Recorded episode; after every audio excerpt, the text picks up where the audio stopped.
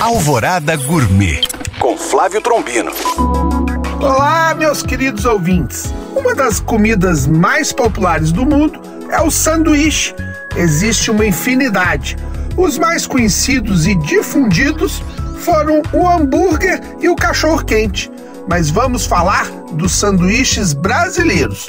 Hoje começamos uma série especial de receitas de sanduíches brasileiros. Os clássicos, os mais conhecidos. E o primeiro é o sanduíche de linguiça, que faz muito sucesso entre os nossos hermanos argentinos pelo nome de choripan. Por aqui tem variações entre regiões. Em Minas, por exemplo, além do pão francês, também é muito pedido no pão de queijo com queijo no recheio.